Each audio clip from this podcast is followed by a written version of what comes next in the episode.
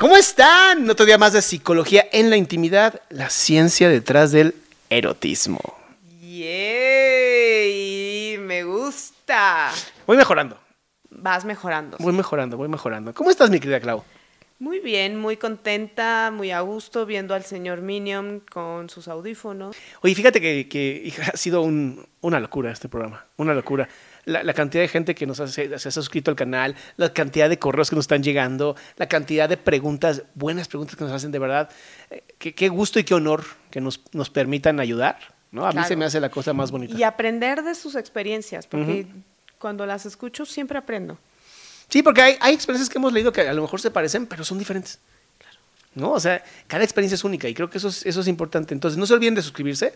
No se olviden, por favor, de los likes, que son sumamente importantes para que el algoritmo nos encuentre y nos mande a más gente así, nos empuje a más personas. Así, ¡pah! se empuja el algoritmo. Sí, me, me imagino. Oye, este correo. Ajá. Este correo. Mi duda es, ¿qué se considera como adicción al sexo? Chan, Tan, tan, chan, chan, tan. puede tratarse.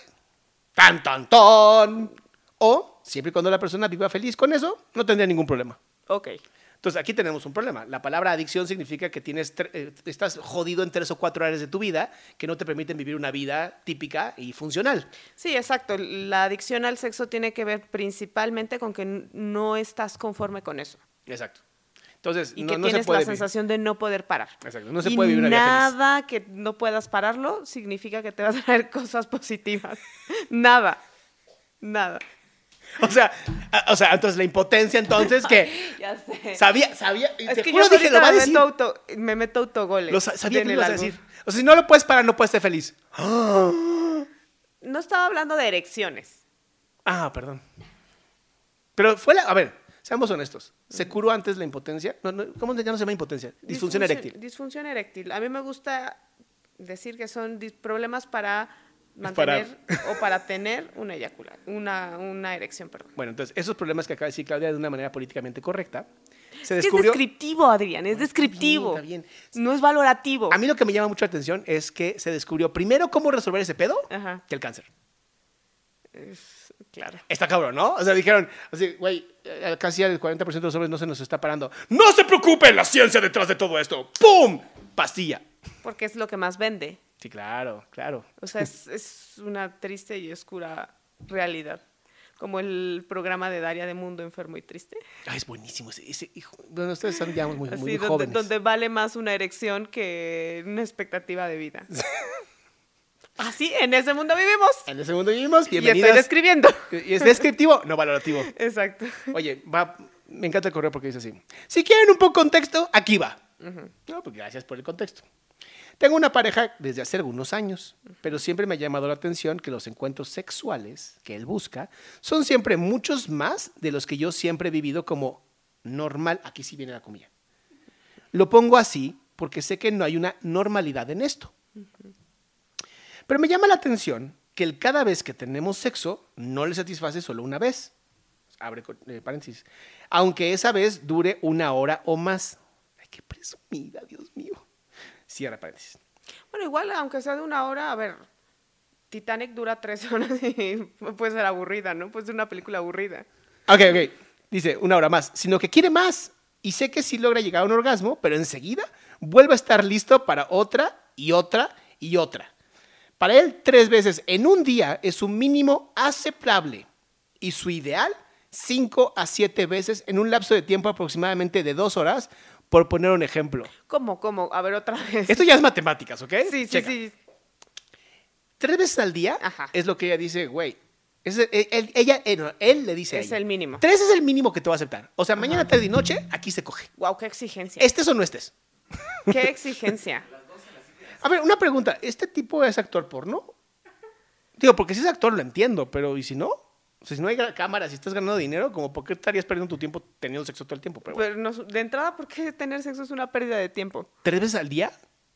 Bueno, que a ti no te guste tres veces al día no significa que a él no le guste. No, bueno, pero dice que el mínimo, el ideal es cinco a siete veces. O sea, de entrada yo creo que el pensar que tienes un número al día de tener relaciones sexuales Es está ¿no? como, exacto, está como controlador y está como exigente. Es peligroso. Porque no es, no es así como de, ay, quiero, igual tengo, un día tengo ganas y pasa cinco veces, maravilloso. Pero pensar que como come frutas y verduras cinco veces al día tengo que tener relaciones sexuales. A mí lo que me preocupa es que si dura una hora y eh, lo que el ideal serían cinco, serían cinco horas al, al día teniendo relaciones sexuales. Una de dos, o eres un dios o tienes un problema. A ver, desarrolla tu posibilidad de problema. Hay una insatisfacción durísima. O sea, hay, una, hay, una, hay un vacío terrible que se está tratando de llenar con algo que no va a llenar. Todo lo contrario, te va a vaciar. O sea, llega un punto donde este güey yo creo que ya está sacando leche en polvo. Asumi- Asumiendo que todos sus encuentros sexuales tengan eyaculación. Dice que sí. Logra llegar al orgasmo y enseguida está listo otra vez. Eh, Para, para, Adrián Salama. En los hombres el orgasmo significa eyaculación. No, eso es completamente falso. Yo sé, Mantak Chia habla del hombre multiorgásmico y que puedes tener orgasmo sin eyaculación. Y puedes tener eyaculaciones sin orgasmo. Esas son las más tristes, ¿no? Así como ¡oh, no! ¿Por qué? Exacto. Entonces, no asumamos. Bueno, yo prefiero asumir porque estamos hablando de un correo en donde no tenemos a las personas para preguntar. Bueno, tienes toda la razón. Entonces prefiero asumir que sí se viene y al final ya saca leche en polvo. Qué mal uso de la palabra. Dice, eso sumado a que me ha dicho, aunque no me consta, pero lo conozco y sé que sí dice la verdad, y la amo, que se puede llegar a masturbar en un día más de 10 veces. Mañana, tarde y noche, sin importar si ese día nos vimos y tuvimos relaciones sexuales. Este hombre, por desgracia, sí suena que tiene una adicción al sexo. Bueno, 10 veces y todo el tiempo que está invirtiendo y sí, Hay, acá, hay una, hay una- acá hay una obsesión, sí. No sé si llega a una adicción, pero ya es una obsesión y hay que tratarse. Sí es, porque debe de haber una sensación de desesperación de no poder tener como esa sensación de, de, de llenado, ¿sabes? De, "Ah, ya estoy bien. Claro, y, y también a mí me parece que puede ser una adicción porque está planteando un número de veces como mínimo eh, y un número de veces para estar bien. Y cuando viene desde el deseo no es un número que yo tengo que tener, Claro. sino es... Es. pues, es así, exacto, Si no se puede cuantificar. exacto. Ah, esto se ha vuelto un problema para la relación, por- obviamente, ¿no? Porque a mí me parece que con una vez al día está perfecto. O puede ser una vez, un día, muchas veces, y el otro día no, y el otro día sí, no sé, más espontáneo, Claro. no tan de a fuerza, como él me hace sentir. Y me gustaría saber si solamente es que no estamos funcionando como pareja o hay algo que se pueda hacer para que mediemos esa situación. No lo puedo hablar con él porque enseguida se siente ofendido y dice que le encanto y que es su manera de estar cerca de mí. Bueno, pero puede diversificarse, ¿no? Qué conveniente, ¿no? No, Claro. no, o sea, es mi única manera de conectar contigo. O sea, sí, ok, entiendo que Por eso te Dios me dio encante. esto para conectar. Entiendo que te encante, pero también hay otras maneras de demostrar que me interesas, ¿no? Y- No solo haciéndote sentir que te estoy utilizando. Eh, Es que lo, lo romantizó, ¿no? Te Sí. estoy utilizando, pero es bonito. Exacto. Porque Checa, además checa. ella le está diciendo, para mí una vez es suficiente. Sí, no, y además le dice, si quieres todos los días una vez, o un día muchas veces, un día me dejas descansar, ¿no? Me repongo otra vez. O sea, le da opciones. Pero espérate. Insiste en que para él es, que para él es importante, le gusta y se siente bien así como es, aunque me ha llegado a decir que a veces siente culpa de querer muchas veces porque sabe que en ese momento yo ya me cansé, pero a la vez le excita y más ganas le dan. Y pues me gustaría saber si en realidad estoy mal por no tener ese deseo que está teniendo sexo durante horas. Me gusta estar con él, pero haciendo mil cosas más además del sexo. Claro, de nutrir la relación, porque la relación ahí se está volviendo vacía. Dice, sí me gusta físicamente, lo quiero, llevamos mucho tiempo juntos, pero uno de los motivos por lo que pienso, por lo que él me, porque me la- no, por lo que me la pienso de vivir juntos, yo pasé por un divorcio y ahora vivo sola, es porque me da miedo que se haga un problema enorme por eso, aunque no estamos eh, poniéndonos de acuerdo en este tema. No sé si tenga que ver que tenemos 12 años de diferencia. Yo soy mayor, tengo 47 años, 12 años, 35, no, no es tanto. Tal vez yo ya estoy cansada, aunque me mantengo en forma, yo no me siento vieja, y por la edad que quiera estar mucho más activo. Pues no creo, 35 años de edad de él. mm, Es que el deseo sexual tampoco tiene que ver en función de la edad. Ok. Eh, sí hay como factores biológicos que pueden ayudar eh, o que favorecen hormonalmente que haya más deseo sexual, Si hay situaciones de vida, ejemplo, si estás teniendo montones de deudas, claro que baja el deseo sexual. Si estás pasando por un problema de duelo, claro que baja el deseo sexual o por una depresión. Sí. Pero más allá de esas situaciones no significa que, o sea, vamos, hay adolescentes que no tienen mucho deseo sexual comparado con personas de 50 años.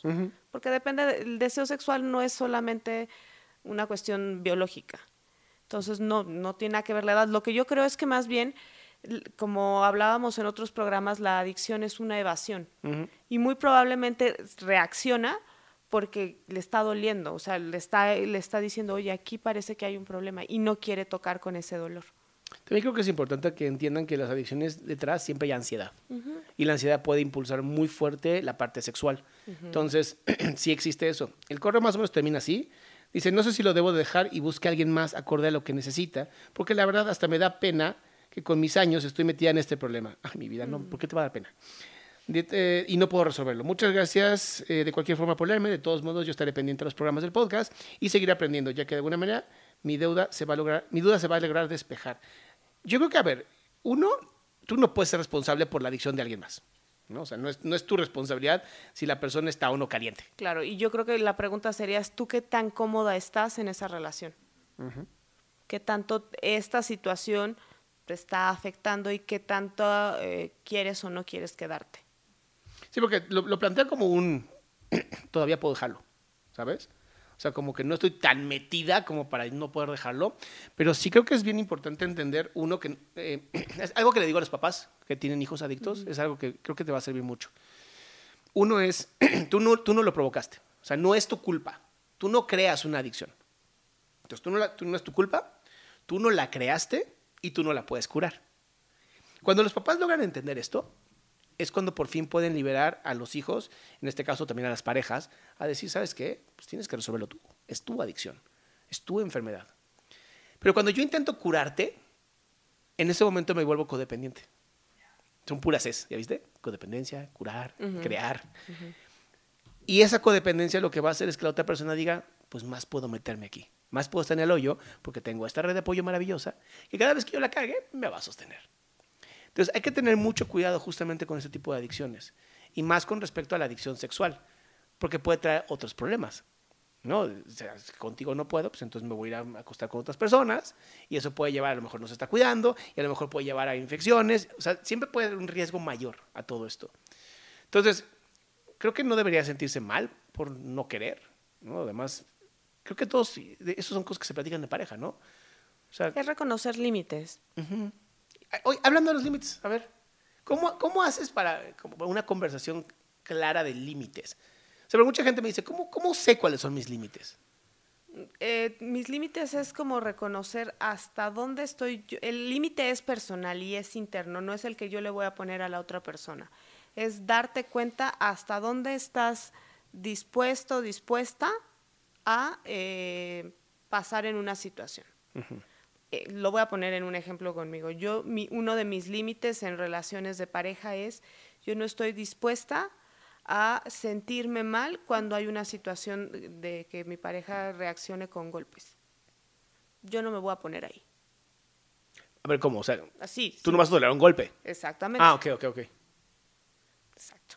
No, no es algo, ese es un límite mío y entonces yo me voy a hacer responsable. En el momento que yo vea que se va a iniciar una situación así, es mi responsabilidad irme. Ok. No voy a intentar hacer que él eh, o que la persona no golpee, sino más bien de a mí no me vas a golpear y yo me voy a ir porque yo me quiero y yo me quiero cuidar. Entonces, los límites son estas fronteras, ¿no? Maravillosas. Exactamente, son fronteras que vamos teniendo sobre hasta dónde estamos dispuestos a superar o a sostener más bien. A mí me gusta mucho aconsejar en la parte de los límites, es que, que un día sí se dediquen como a imaginarse. ¿Qué estaría yo dispuesto o dispuesta a aceptar? ¿Qué no estoy dispuesto o dispuesta a aceptar? ¿Y qué puedo negociar? Exacto. Porque me he enfrentado muchas veces a... De esto los límites blandos y los límites duros. Sí, te, iba a decir más esta parte donde en algún momento alguna paciente llegó y me dijo, yo, yo sabía que el día que, o sea, yo sabía, me, me, había mentalizado que el día que mi pareja o mi novio o lo que sea me levantara la mano, iba a poner un límite y me iba a alargar. Y no lo hice. Entonces siento que me estoy traicionando porque no lo hice. Y a veces les digo, es que una cosa es lo que tú te puedes imaginar y otra cosa es lo que va a pasar. Claro, a mí me encantó cómo eh, se lo escuché a una colega que habla de límites, reglas y acuerdos. A ver.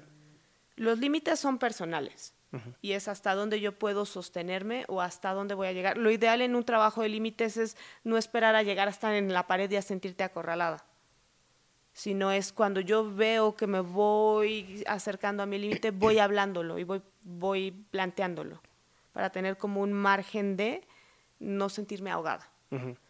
Eh, una regla tiene que ver que hay una consecuencia. Y entonces es, ejemplo, eh, si tú llegas tarde, la consecuencia es que yo me voy a ir. Okay. Y ese sí es hacia la, hacia la otra persona, ya estoy aquí. Y que tenemos reglas sociales, ¿no? Tú sabes que si robas, la consecuencia es que vas a la cárcel. O bueno, en, un, en, un, sistema legal que funcione y desde, la, desde mi fantasía, porque nuestra realidad no funciona así, pero bueno, ese es otro tema.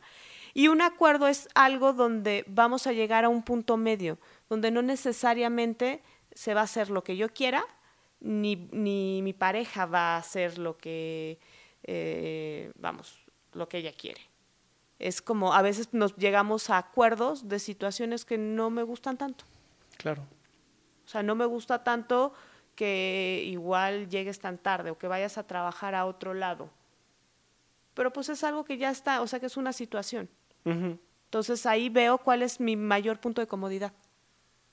Hasta dónde es mi límite donde digo, aquí sí me siento cómodo. O sea, ya si te pasas de aquí, ya estoy incómodo. Sí, que, digo, al final creo que es bien importante que se hable, ¿no? Es, es de las cosas que yo veo en relaciones de pareja, que como que nunca se habla de a dónde queremos ir con todo esto. O sea, como que el enamoramiento es tan bonito y es una de las drogas más favoritas de todo el mundo, pero justamente para eso sirve, para enamorarte. Y funciona para que procrees. O sea, es biológico esto. Y para que las parejas se queden juntas. Sí, en lo que nace la cría. La cría pueda sobrevivir porque nacemos incompletos. Bastante inútiles, hasta los 30 más o menos. y hay unos que después de los 30. Todavía siguen incompletos. Qué bárbaros, qué bárbaros. Pero mira, y eso habla también de límites, ¿sabes? De la familia, ya ni siquiera la pareja. Pero qué importante es que ya una vez teniendo esta parte de, oye, esta está bien bonito, y, además yo se los recomiendo mucho a, las personas, es, si estás en este momento de enamoramiento, que tú me dijiste un nombre mucho más bonito que enamoramiento. Limeranza. Limeranza. Qué bonito suena, ¿no? Suena como que lo limas. Término descrito por Dorothy Tenov, que tenía a sus alumnos, y se empezó a dar cuenta que bajaban calificaciones cuando estaban enamorados. Ok. Entonces dijo, vamos a estudiar esto. Y se empezó a dar cuenta que había una serie de características fisiológicas y sociales y psicológicas que influían cuando te interesaba una persona. Es como si el amor a pendeja. Está cabrón, está cabrón. Y que, y que, pasa por un tiempo y que si viviéramos enamorados, enamorades, en realidad no podríamos ser tan funcionales. No, seríamos cero funcionales. Porque hay mucha dopamina, porque hay un pensamiento obsesivo, porque hay una idealización, pero que es bien bonito. Sí, pero sabes que ahí es donde yo creo que es donde se debe de hablar de estos temas. Porque justamente en el enamoramiento, como traes esta onda de estar drogado, hay mayor empatía. Hay mayor empatía. Y vas a poder entender más y vas a poder crear reglas bien bonitas y acuerdos bien bonitos dentro de la pareja que se pueden llegar a respetar cuando ya no esté el enamoramiento, pero quede el amor. Claro. Entonces, yo creo que sí sería bueno, ¿no? Que la gente se atreva, justo en el enamoramiento, a hablar de los temas que son álgidos. El dinero, ¿no? ¿Cuál es la meta de vida? Me encanta. Y creo que tenemos que hacer un capítulo sobre el dinero. Porque ahora es mucho más fácil decir con cuántas parejas sexuales he estado y qué posiciones me gustan y cómo, a cuánto dinero tengo en mi cuenta. Sí, ¿verdad? El dinero es un tema mucho más tabú, me parece, en esta actualidad, que, eh, y que genera más conflictos de pareja que a veces las relaciones sexuales. Interesante. Porque en las relaciones sexuales ahora está como muy de moda, pues abrimos la relación, lo que sea que eso signifique. Pues nomás le abres y ya, está abierto. Pero en temas de dinero son mucho más desde el tabú. Podría decirlo eh, que quizás desde mi perspectiva puede ser quizás hasta igual de tabú o muy similar a la muerte. Órale. O sea, no se habla del dinero. Ni de Bruno. Exacto. O sea, se habla como desde esta fantasía, ¿no? De quiero tener mucho dinero, pero no qué haces con tu dinero. Es, Es- como, es- es como no se habla de Bruno. Es, es justamente el problema, ¿sabes? Y ahorita que dijiste esto de la muerte, Ni de Bruno. ni de Bruno, es muy importante.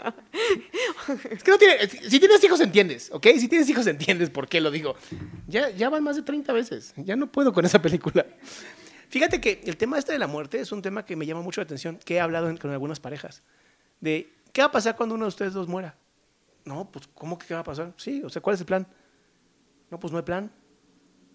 O sea, no hay plan, qué maravilla. O sea, Que también tendremos que hablar en otro episodio sobre sexo y muerte o qué pasa. cuando el sexo te mata. Porque en realidad son energías que se contraponen. ¿Por? La el eros, que de ahí viene la palabra erotismo, Oh, es energía de vida, es, es energía de amor también que tiene mucho que ver. de creación. De creación, exactamente. La energía sexual es energía de creatividad. Mm. Y el, el tánatos es energía de muerte, energía de, de, eh, vamos, de que algo es finito. Entonces, de que tiene un principio y tiene un, un final. De no estar, de la ausencia. Ujú. Deja de ser creativo. Aunque conozco muchas personas que por el miedo justamente a la muerte, a lo que se acaba, les da estos, estos golpes eróticos. Porque se contraponen. Qué interesante, ¿no? Ese pesito entre uno y otro. Claro, porque, vamos, no, la vida no sería tan divertida o no podría ser divertida si no existiera la posibilidad de muerte.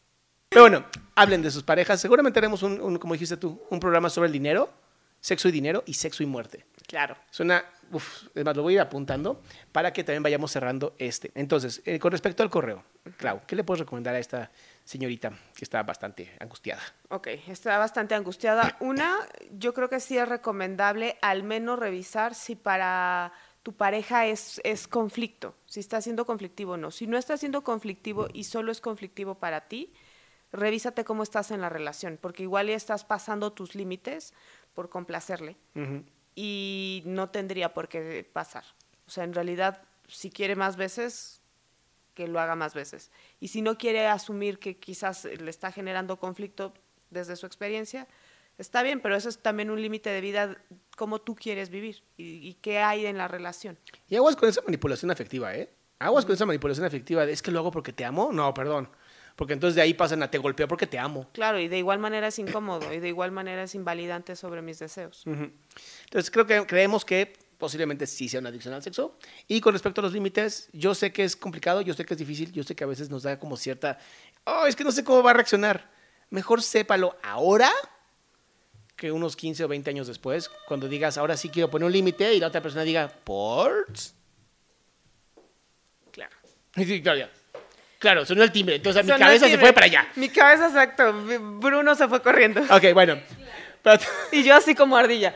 Las ardillas. E- ese claro, por favor, pónganlo al principio del programa. Mi querida Clau, Claro. como siempre, un placer estar contigo. Igualmente. Nos vemos en el siguiente capítulo. Y recuerden suscribirse, compartir y poner like. Bye. Bye.